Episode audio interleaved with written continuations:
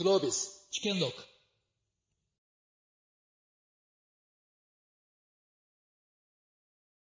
改めて、えー、そこで、えー、川辺さんからお伺いしたいと思うんですけども、えー、よろしくお願いします。よろしくお願いします。はい。えー、これまさにこの間に、えー、ヤフーとですね、あの、LINE というですね、まあ、あの、日本の、えー、両巨頭の、まあ、経営統合という大きな動きがあったわけですけども、この、えー、今の状況でですね、あの、メディアという観点から見れば、えー、ヤフーと LINE の、えー、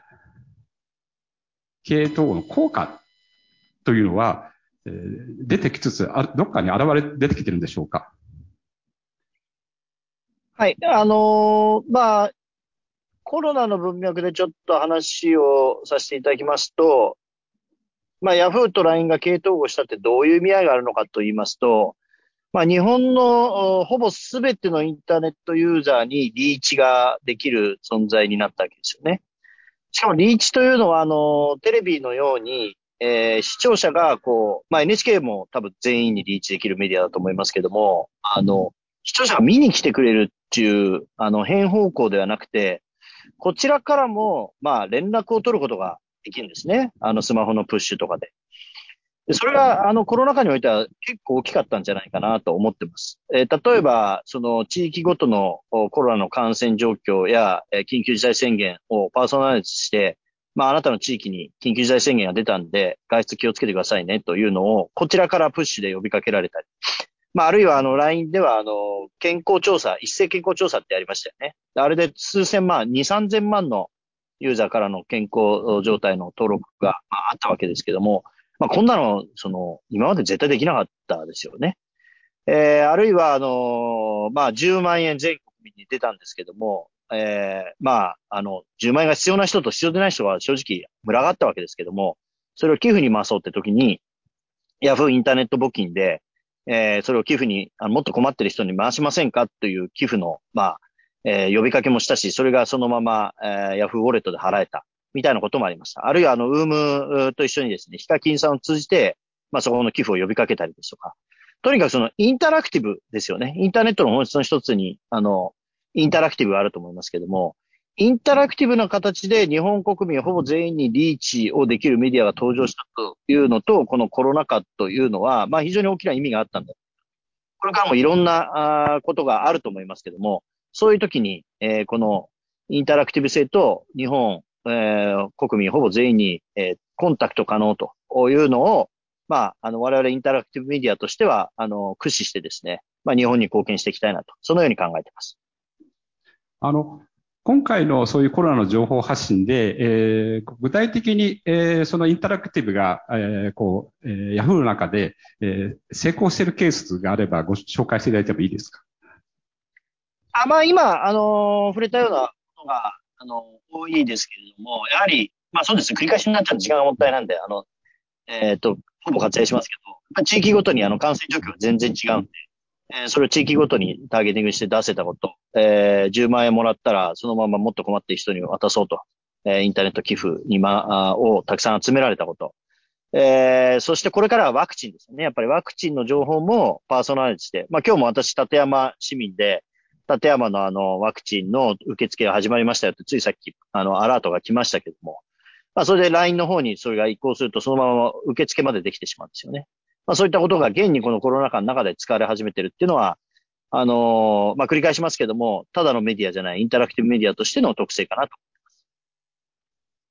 思います。ありがとうございます。あの、先ほどワクチンの話ありましたけども、こう、ワクチンの情報って、あの、すごく、えー、まあ、伝えるのが、あの、こう、難しいところがあるんではないかと思うんですよね。つまり、えー、極めてポータルしたらいろんな情報が流れてくる。で、で、その中で、えー、例えば、えー、副反応については、まあ、えー、既存のメディアの中でも結構あ危険だっていうような情報をこう、えー、流したりですね、するところもあったりしますよ。で、あの、これどういうふうに扱っていくかっていうところに関しては、こう、ヤフーの中でこう、ポリシーみたいなのあったんでしょうか？あの、ワクチンに関しても完全に役所と連動でしたね。役所が出すその接種情報、受付情報、あるいは副反応の情報、えー、こういったものを分かりやすくターゲティングして出すというのに努めておりました。まあ、やっぱり最終的にあの無料で国が提供して副反応も含めて責任取ってやるのは国ですから、えー、国の情報を使う。ただし、やっぱ国の情報ってあの、まあ、ほぼ国のホームページって、あの、ユーザーからするとプ、プル情報しかないですよね。あの、プッシュしてくんないですから。だからそこのプッシュのところを我々が担ったというのが大変かなと。もちろん、あの、ヤフーニュース等を通じて既存メディアの、えー、そういう副反応の情報とかも届けてますけども、まあ、ヤフーが主体的にやったのはどちらかというと、その行政からの情報を、おまあ、こう、切り分けて、えー、ターゲティングして出すということに努めました。勤め、まあ、勤めましたか、勤めてます。はい。はい。行政からの情報っていうのは、かなり、あの、取りやすい情報の形になってたんですか？そういう、まあ、データとか情報発信を含めて。それともそこはかなり、えー、苦労したとかあるんでしょうか？それは常に取りやすくないですね。あの、もちろん役所の人たちもいろいろ、あの、工夫はしてくれてるんでしょうけども、まあ、そもそも API って何ですかみたいな世界ですから、あの、まあ、で、えっと、今回はさすがに途中でファックスなくなりましたけど、東日本大震災の時、あの、計画停電の情報って本当にファックスで来て、それを受け取ってヤフーの方でデジタル化して、あの、ターゲティングして出すとかいうのを、まあ、10年前もやってて、若干そこから進歩しましたけども、まあ、まだまだ、えー、役所からの情報っていうのはいろいろ、えっ、と、使い勝手はあまり良くないっていうのは正直なところです。な、そこ、そこはぜひちょっと期待したいところですよね。やっぱりオープンデータというところ今。えー、あり、ありがとうございます。えー、はい、次は NHK ワールドの、えー、高井さんにお伺いします。あの、改めてなんですが、NHK ワールドと聞いてもですね、多分この会場にいる方、えー、何をやってるかっていうことが、えー、どういう活動をされているのかということが、えー、まだ、えー、十分理解されてないと思うんですけども、えー、この、まあ、そ、そもそもこの1年でですね、特に強化した、こういうことをやってるんだということがあれば、ちょっとお話しいただけますか？え えっと、NHK ワールドは、あの、まあ、協会国際放送っていう言い方なんで、まずあの国内ではあの放送扱いになってません。ですから、国内で見れるのはネットと、あとケーブルですね。ケーブルで、えー、JCOM とかそういうとこでは見れますけれども、あの基本的には国内ではあの放送という形にはなっておりませんので、まずそこで皆さんが、まあ、多分あの知らないということだと思います。で、一方で、えっ、と、世界という観点から言えば、えー、衛星、えー、協会国際放送という位置づけで、まあ、これはあの立派な放送になっておりまして、まあ、あの放送事故があると総務省に報告しなきゃいけないと、まあ、こういう立て付けになってます。で、あの現在は、まあ、2009年にあの2チャンネルになりまして、2009年に NHK ワールドジャパンというあの英語放送専門のチャンネルが1チャンネル上がって、もう一つはあの在外法人に向けてのあの日本語放送ということで、これはあの NHK ワールドプレミアムっていうことで、アメリカにおいてはあの別配信でテレビジャパンといって、まあ、ヨーロッパにおいてはあの JSTV っていうあのテレビになってるところもありますけれども、これは民放のあの番組なんかも入れ込んだ編成になっていて、まあ、この2チャンネルあると。いうことで、で、我々が、まあ、あの、特に力、この数年で力を入れてきたのは英語チャンネル。ということで、これはあの現在160の国と地域3億8000万世帯が視聴可能というような形になっています。で、あの、よくあのニュースに出てくる中国ですね。ここはあの中国、中華人民共和国は配信できてません。NHK ワールドプレミアムという日本語チャンネルのみ、あの、受信を、いわゆる楽地許可を下ろしていて、2チャンネルはあの認めていた。ということで、まあもちろん中国が入ればすごい数の世帯数になりますけれども、まあメインランドチャイナを除いたところで、まあ大体3億8000万ぐらい見れるということです。まあ、とにかく英語の、まあフルフルで全部英語のチャンネルですので、えー、時差なんかも関係して、だいたい6時間で一つの編成していきます。だから、6時間、6時間、6時間、6時間で、だから1日に4回同じようなあの番組が放送されるっていう4回しっていう形になってますけれども、あの、そういう NHK ワールドを、まあ、やってるんですけど、まあ、あの、力入れてるってことで言えば、あの、先ほど申し上げましたように多言語化ですね。この、とにかく、例えば、えっ、ー、と、NHK ワールドジャパンのインターネットサービスは、ライブストリーミングやってるんですけども、あの、アメリカにこれ配信してる関係で、あの、連邦 FCC のですね、レギュレーションで、あの、キャプショニングしなきゃいけないんで、全部字起こししなきゃいけないっていうことになってて、これはあの、バイタックってペンシルベニア州にある、あの、字起こし専門のすごい会社があって、まあ、それは NBC とかみんな使ってるんですけど、そこで起こしたやつをアメリカ配信してて、で、それをニューヨークの会社が AI で自動翻訳してやってると。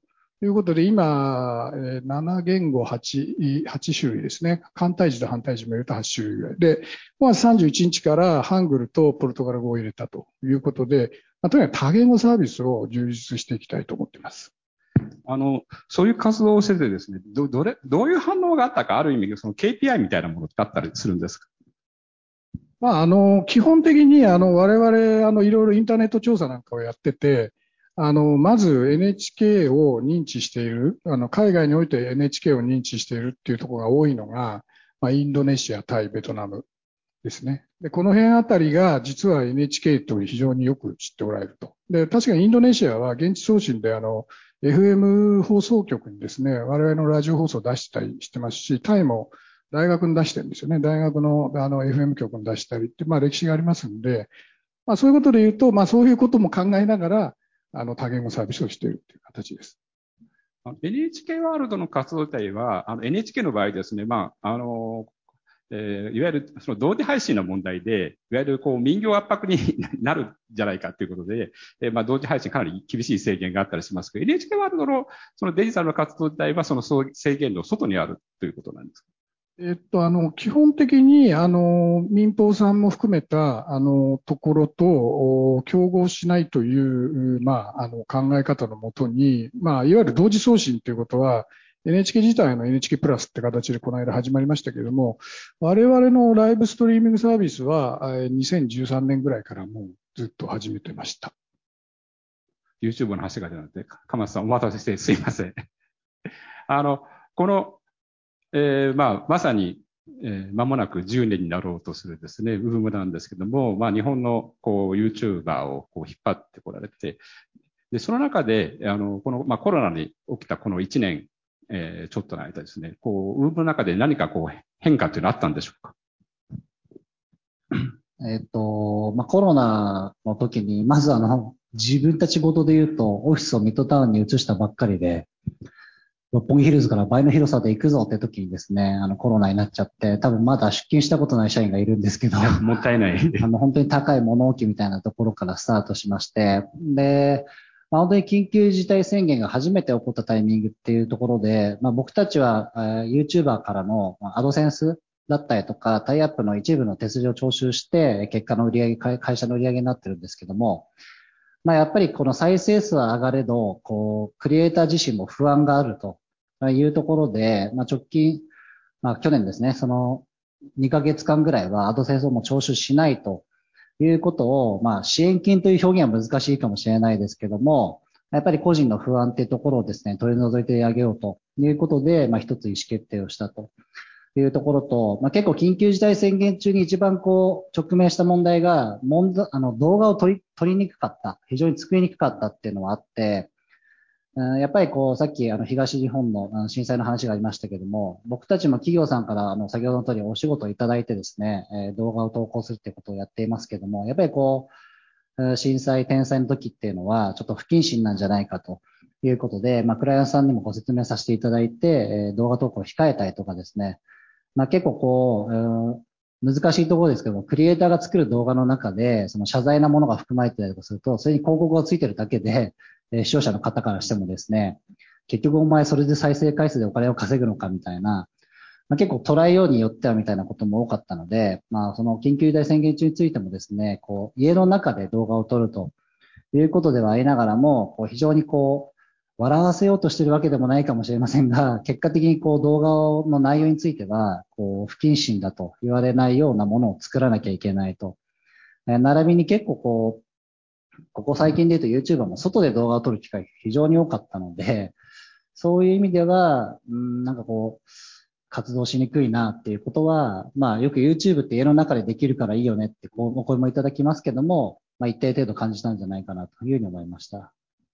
そのあたりっていうのは、あの、ウームとして、こう、YouTuber の方に何かこう、指導したりとか情報を与えたりするんですか？こういうとこ気をつけた方がいいよとか、そういうこと。まあ、情報は常に日頃からですね、うん。やっぱりこう、まあ、コロナ禍じゃなくてもですね、こういうことがあったら、こういうこと注意しなさいよみたいなことは定期的にやってるんですけども、まあ、やっぱりその時に一番こう言葉として発信したのが、その個人がメディアになるっていう表現を、先ほどこう少しは叶ったのかなって言いましたけども、やっぱりこうメディアっていうものは別に僕が言うことでは絶対違うかもしれないですけど、何かしらその責務が、発信することによってですね、あるというふうに僕らは思っていて、まあ、ただ単純に面白い動画を作って儲かればいいってことでもないと思っているので、まあ、先ほど川辺さんからもありましたけども、まあ、ヤヤフーネットブッキングさんと一緒になって、まあ、ヒカキンがこうコロナ禍においても、えー募金活動したいということで、結果的には3.7億円が集まって、まあ、そういうところで、え貢献できたのかなってことも思いましたし、まあ、ステイホーム期間中っていうところで言うと、まあ、やっぱり家にいましょうっていうことを、まあ、こう、みんな発信してたと思うんですけども、まあ、よくこう、僕たちも、こう、インフルエンサーを使って、えそういう発信をしてほしいっていうところで言うと、若年層がもう、え例えば地上波を見なくなったとか、まあ、メディアにどうやってリーチしたらいいのかわからないという声掛けをいただいた中で、えじゃあ、うちのクリエイターを使って、え情報発信していきましょうということをですね、やる機会が非常に増えてきたという意味で、まあ、たまたま、まあいいことかどうかは置いといてですけども、まあ昔その震災があった時にはですね、まだそのインフルエンサーとか、え YouTuber っていうメディアがなかったところに、まあこのタイミングであれば少しはそこのリーチできるですね、メディアとして、え貢献することができたのかなというふうに思いました。あの、鎌さんおっしゃるように、こう、YouTuber の存在ってすごく大きくなってきて、まあそういう意味で言うと、えーまあ社会的、えー役割も大きくなってるし、まあどう社会的責任も大きくなってきてる。ちょっとその、機会の話が出たんで、せっかくですから、あの、か、川辺さんにお伺いしますが、あの、さっきも出た、あの、LINE の、えー情報管理の問題ですけども、まあ、あの、この前、あの中間発表みたいなのって、こう、やりましたけど、こう、あれを、まあ見てると、要するにまあ、えーちゃんと、えーこう、LINE から報告が上がってなかったっていう話話なんですけども、えーあこれは、えーこの経営統合ってことを考えると、えーまあ、えーそのパートナーである、こう、Yahoo から見てもですね、こう、かなり、えーえいい加減にしてくれみたいな話だと思うんですけども、あの、ここ、すいません。ついつい元週刊誌の記者なんで聞いてしまうんですが、あの、川辺さんは、これ、えーご存知なかったと思うんですが、あの、聞いたときいかがだったんですか？怒ったんですか？うん、まあ、あのー管理の仕方が Yahoo Japan とはだいぶ違うなっていう印象はありましたよね。で、それはやっぱりグローバルにあのサービスを提供しているうー LINE とガラパゴス化しているうその Yahoo との、まあ、違いであったわけですけれども、数年前まではまさに違いだよねで多分済んだのが、この数年で、まあ一つはそのデータナショナリズム的な機運の、まあ、えー盛り上がり、もう一つは、あ米中対立からの経済安全保障と。いう、その二つのテーマにおいて、まあ、あの、グローバル企業といえども、そのデータの管理の仕方は、その二つのトレンドを踏まえて対応しなきゃいけないと。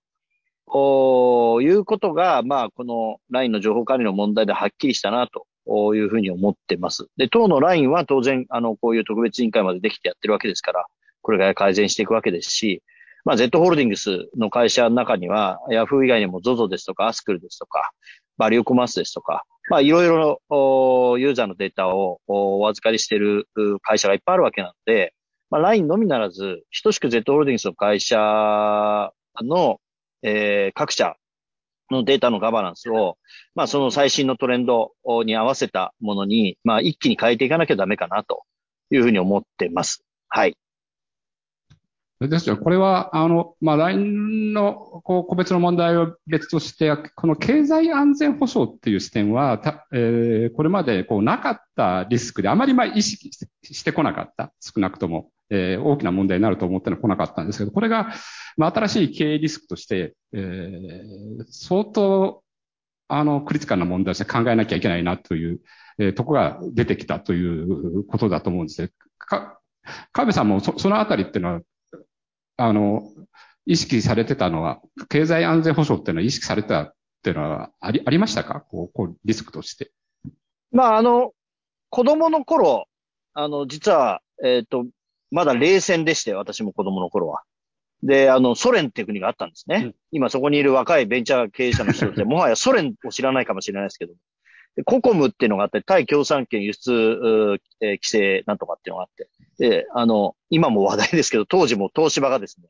それに違反して大変だみたいなことがあって、子供の頃に何が大変なんだって興味を持った記憶があります。で、そこからあの冷戦が終了して長くそういうことはなかったんですけども、私がまあそれを意識したのはですね、ファーウェイですね、ファーウェイ。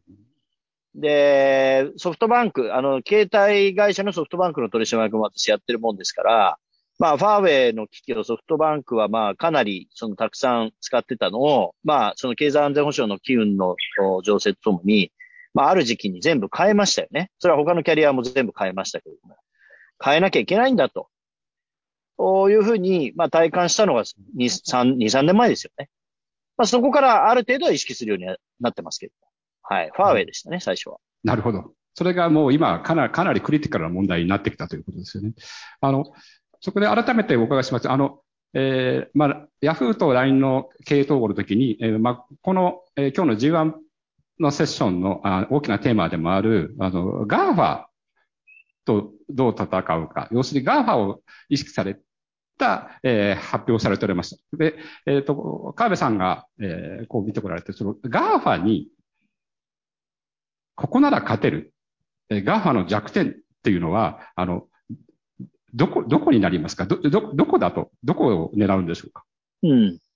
まあ、 GAFA にですね、弱点っていうのはありません、基本的には。もう圧倒的な存在です。ですから、あの、 GAFA の弱点を作るというよりかは、自分たちのオリジナリティをどう作るかあに尽きるんだと思っていまして、自分たちのオリジナリティは、えっ、ー、と、 GAFA と構造的に捉えた場合、 GAFA ってやっぱアメリカの会社が多いんで、あの、バーティカルなんですよね。その、バーティカルな分野で大きくなってってるんです。アマゾン対 EC、えー、Google だったら、まあ、検索と、えー、広告、えー、で、Facebook だったら SNS と、えー、広告と。こういうふうに、まあ、それぞれ垂直にこう大きくなっていってるんですよね。えー、で、一方で、あのー、Z ホールディングスは、えー、検索、メディア、e コマース、そして PayPay のようなリアルの決済まで、まあ、あの、ホリゾンタルにというか、幅広く、その、サービスのラインナップがありますんで、これを、あの、つなげていき、えかつ、えー、ソフトバンクというキャリアですよね。えー、日本の場合はまあキャリアが非常に力あったり資金力があったりするわけですけども、まあそのキャリアの力をグループ内に取り入れながら、えー、非常にホリゾンタルにサービスを、おまあ 1ID で、えー、ユーザーにメリットを提供できるみたいな。こういうのを強みに、まあ戦っていったり、ユニークな企業グループとしてやっていくと。まあいうのが、あの、ガファに対抗する仕方だと思います。もう一つはやっぱソフトバンクビジョンハンドですよね。ガワといえども、新しく出てきた新しい分野や会社にかなわないことが多いわけですよね。ウーバーに、あの、ライドシェアの分野でガファはどこも勝ってないわけですし、まあいろんなフィンテックもそうですよね。ですからやはりあの、どんどん新しいジャンルのサービスが出てくる。それはソフトバンクビジョンハンドが先行的にいろんな情報を取ったり出資してるわけですから、そういうところと連携していきながらですね、まだガファがやってない分野に先にやってしまうと。まあ、こういう風な形で元気はつらつと、えー、別にガワを倒したいってわけじゃ我々ないですから、ガワにない魅力を作ってユーザーから選択される第三の選択肢になると。そういうことを目指していきたいなと思ってます。ありがとうございます。あの、鎌田さんは、まさに、 UUUM は、こう、YouTube というですね、えー、こう、 GAFA の、えー、プラットフォームの中で、こう、大きまあ、あの、ビジネスをされていて、まあ、そこの、まあ、が、まあ、ビジネスの中心でもあったりするわけですけども、えー、一方で、えー、例えばその、まあ、その、えー、YouTube のですね、例えばアルゴリズムが変わったりとか、まあ、えー、広告の仕組みが変わったり、いろいろこう影響を受けたりする部分もあると思うんですけども、その、まさにそういう、こう、GAFA との付き合い、あるいはその、えー、GAFA に、えー、まあ、えー、大きく、まあ、依存するというか、こう、シェアの高いと、ここはどういうふうにご覧になられておられるんですか？そうですね。まあもちろん YouTube というものの上でビジネスをして、で、それはこう僕らも上場するときにその1の部のリスク事項で書いてくださいみたいなこととか、まあ、圧倒的に売り上げの比率が Google が多かったので、まあ、そういうところは認識しながらも、まあ、当時はすごく YouTube っていうサービスが、その、クリエイターのコンテンツをマネタイズするっていう意味では最適だったなっていうのを、まあ、今でも覚えてますと。えっ、ー、と、じゃあ、えー、ここから会場から質問を受け付けたいと思いますので、えー、質問のある方は挙手をお願いできますでしょうか。堀さん、お願いします。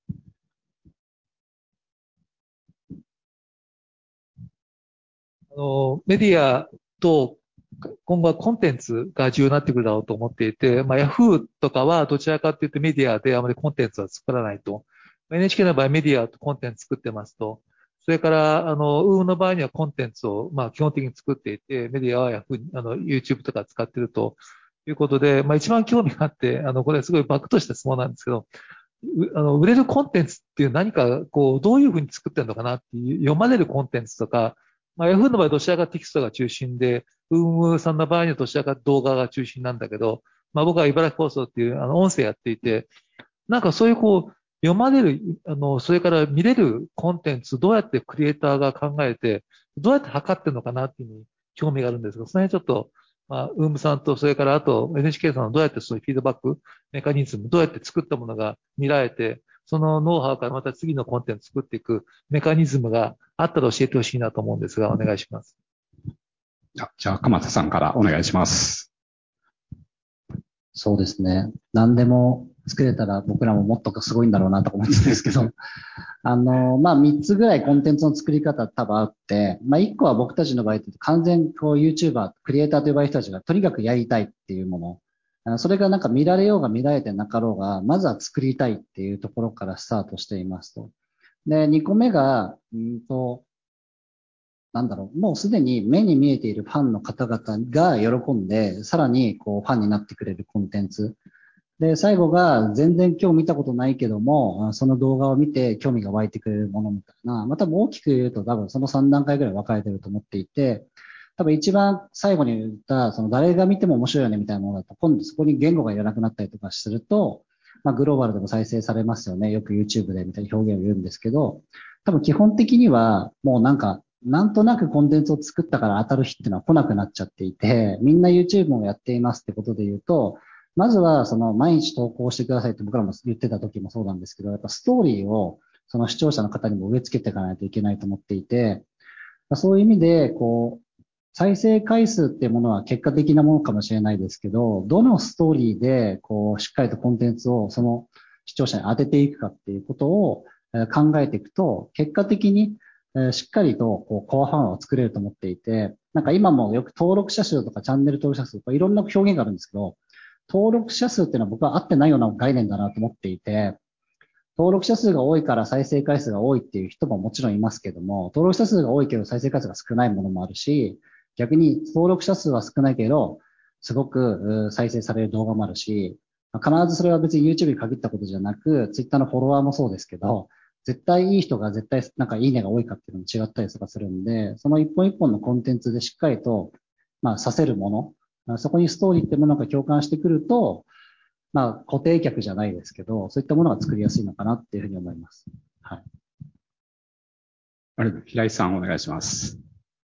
ええー、まあ、あの、私どもは、あの、基本的にまだ発展途上なんでですね、これが当たら、あれが当たらないっていうことを、まあ、まさに研究している最中なんで、もう、あの、鎌田さんの方が先輩でぜひ教えていただきたいっていう立場なんですけども、まあ、あの、最近の傾向としては、まあ、あの、基本的にまず放送とネットが連動してるんで、我々としては放送枠を最大でも15分ぐらいの番組、アテンションスパンの問題があるので、あんまり長い番組を今新設はしてません。で、短いやつだと2分とか3分ですね。ドラマで3分やったり、アンティブーリングっていうことで、あの、いじめっていう問題を世界的なプラット、EBU のプラットフォームで一緒にやって、それを2分で見せるとか、そのまあ基本的にネットを意識したコンテンツを開発するとなると、まあ2分とか3分とか5分とか、まあせいぜい15分。アテンションスパンの問題があるんで、もう長い番組は国際放送的にはあんまり開発してません。まあ一方もちろん50分の枠があっていい番組やったりしますけれども、ネットって意識すると、まあそういうことですね。で、そういうことで言うと、まあこの1年ぐらいでものすごいアクセスがあったのは、もちろん Facebook 上ですけれども、あのー、やっぱりこう、喋ると、こう、飛沫が飛ぶんですよね。で、これ NHK スペシャルでやった動画を切り出して、こう、これがあの、こうウルトラカメラでこう撮ると、こうやってこうバーッと飛んでいって、こう、その辺中でこうなんか、あの、やるっていうのが、その動画が10種類か15種類ぐらいやって多言語でもやったんですけど、まあそれは全部で合わせると、まあもう数千万のアクセスが来てるとか、あと意外とあの、こう当たるっていうのが、実はあの、国内放送から切り出したやつでヒューマンっていうサイトがあって、これ短いコンテンツ、2、3分のコンテンツが並んでるんですけど、非常にハートフォーミングな、あの、人と人とのつながりをこう見せるような、あの、動画なんですけれども、これが意外とアクセスが多かったりっていうことで、まあこの時代、まあもちろんなんかこう、あの、まあ、ギスギスしてるのか、人とのつながりが希薄になってるのかっていうのはあるかもしれませんけども、そういうその、なんて言うんでしょうかね、あの人間と人間のつながりを、こうなんか大事にするようなコンテンツって意外と、ワールド的にはですね、見られているっていうことです。ありがとうございます。えっ、と、じゃあ他に質問のある方、えー、挙手をお願いできますでしょうか。はい。お願いします。あ、じゃあお二人おられるんで、そちらとそちらでお願いします。いいかな？いいですか？ありがとうございました。あの、もともとこのアワードの、あの、背景が、やっぱメディアが、その、社会役になってる部分もあるんで、いいことして最初褒めようっていう話だったんですが、その社会役となっているメディアをどうすればいいか。やっぱりこう、トラフィックにビジネスモデルが依存している以上、まあ、フェイクニュースとか、上げ足取りマーケティングとか、まあ、そういうものがどうしてもビジネス的に広がってしまうんですが、この循環脱するにはどうしたらいいか、あの、考えを聞かせてください。はい、ありがとうございます。はい。あの、ウームの鎌田社長に質問なんですけども、あの、高齢者の、えっ、ー、と、YouTube 多分今後増えていくと思うんですが、それに合わせてインフルエンサーも増えていくと思うんですけども、そのえっ、ー、と、マスの高齢者層に、えー、ターゲットをどんどん寄せていくときに何か考えられていることだったり、施策だったり、あればぜひ教えていただきたいなと思います。私、介護用品のレンタルやってる会社なので、ぜひそういう高齢者のインフルエンサーってなかなかいないんですけど、あの、どうやって今戦略考えられてるのか知りたいなと思って質問させてもらいました。よろしくお願いします。はい、ありがとうございます。じゃあ、えっと、最初の質問ですね。メディアのまさに、え社会役、えー、PV の問題だとかですね、えそういう問題については、あの、川辺さんからお答えいただいてもよろしいでしょうか？はい。まあ、そういうような状況になってる要因っていうのはいくつかあるわけだし、あの、これ、ただ唯一一つの理由っていうのがあるわけでもないと思ってます。ただまあ、いくつかある主要な理由の一つに、やっぱビジネスモデルと連動して、そういうスキャンダリズムみたいなものになってる側面は大きいのかなと思ってます。例えば Yahoo ニュースですとページビューに応じた、情報提供料の支払いをしてるわけなんで、ページビューがより稼げそうな、ニュースをというふうになって、あの、作り手側がなってる可能性はあると思いますし、あるいは週刊誌も、えー、部数売らなきゃいけない。えー、あるいは、あその、文春とかですか？なりデジタル対応しているので、記事ごとで売ったりとか、えー、あるいは、あの、他のメディアが引用するたびに API 利用料みたいなのを取ってるわけなんで、やっ1記事あたりのページビューを稼ごうとすると、そういうことになってしまう、あの、っていうビジネスモデルの可能性は高いと思ってなんでこれ変えるとしてやっぱサブスクリプションはいいんじゃないかなと思ってます。例えば新聞ってサブスクリプションビジネスで、まあそこまで新聞がその、えっと文脈も無視したスキャンダリズムをやってるかそういうことではないと思うんですよね。あの事実と真実があるとすれば、えー、事実の取材をしながら文脈を加味した真実を、えー、ちゃんと報道しているのが、どちらかというと新聞の方がやっぱ多いような気はするので、やっぱあのビジネスモデルをサブスクリプションに変えていくっていうのは、いくつかある処方箋のうちの大きな一つなんじゃないかなと私は思います。はい、ありありがとうございます。えっ、ー、と、じゃあ、二つ目の質問は、えー、鎌さんからお願いします。はい。高齢者向け、介護向け、まあ、結構ここ何年かでこう YouTube の視聴者の属性って限りなくこう上がってきていて、まあちょっと前だとこう、なんだろう、若者しか見てないみたいなところが、まあ、すごくですね、こう、増えて、まあ、ちょっと抽象的ですけど、例えば僕らで言うと、う草薙剛さんとかのアカウントを運用してたりとかするんですけど、まあ、そうするともう、スマップのファンとかなんで30代から70代の女性とかっていう、なんか奇跡的なこうデモグラが生まれたりとかする ところで、こう、それもまた Google さんといろいろ話したりしてたんですけど、まあ、ちょっとご質問でいただいた内容で言うと多分直近は難しいんじゃないかなと思っていて、で、一つはやっぱりこう僕らもこう高齢者向けって、まあ、高所得者、4、50代ぐらいまでだと、すごくこう、単価が高くなって、えっと、僕らもゴルフチャンネルとか運用してるんですけど、すごくビジネス的には1再生、多分1円を超える時とかもあったりとかするんで、いいなと思いつつも、それ以上上になってきたりとかすると、やっぱりこう、地上波で、なんだろうな、大河ドラマじゃないですけども、すごくそういうこう、習慣として身についてるものっていうのを超えていくのは難しいなと思っていて、もう一個できることがあるとしたら、よく僕らもその主婦向けに何か売りたいですって言った時も、結局ヒカキンの動画を見てるのも、こう子供たちとそのご家族だったりとかするんで、そこをセットに、えリーチするようなターゲット手法っていうところを模索していくんじゃないかなというふうに思いました。はい。ありありがとうございます。えー、あっという間に時間が経ってしまったんですけども、えっ、ー、と、まあ、あの、まさにさっきのご質問ありましたけど、こう、あの、アワードの趣旨ですけども、まさにこのメディアの問題って、あの、さっき出たような、あの、メディアが社会役になっている部分があるんじゃないかとか、PV 主義になってるんじゃないかっていうことは、あの、別にこのネットになって始まったわけじゃなくて、これはあの、えー、テレビの視聴率の主義の時代から、あの、週刊誌のウランかな、あるいは新聞だってやっぱりそういう部分は、えー、第7章なりあったりするわけなんですけど、既存のメディアも全て抱えてる。で、ただ、あの、ネットにえ期待できるとすると、やっぱりあの、今日の、えお三方もそうなんですけど、やっぱ新しい動きが出てきてる。で、その中で、え例えばそれを、え社会問題を良くしようと思ったり、あるいは、え相互チェックが働くようになってくる。あの、メディア同士のチェックだとか、えまあ、違う、えジャンルのメディアのチェックみたいなの始まってくるんで、来て、まあ、それが少しずつ、えいい動きを生む可能性はあるんじゃないかな。まあ、少しずつそういう流れも、えできてきてるんではないかと思ってます。だからそれを大きく育っていくのが大事かなと思ってますので、えー、まあ、このアワードがその、えー、一つになればいいと思ってますし、また、あの、今日、えー、受賞していただいたご参加の、えー、ますますの活躍によって、えー、メディアがですね、やっぱり社会に貢献できるようなものになるよう、えー、改めて、えー、進めていけたらいいなと思います。えー、改めて今日の受賞された3人の方に拍手をお願いできればと思います。ありがとうございました。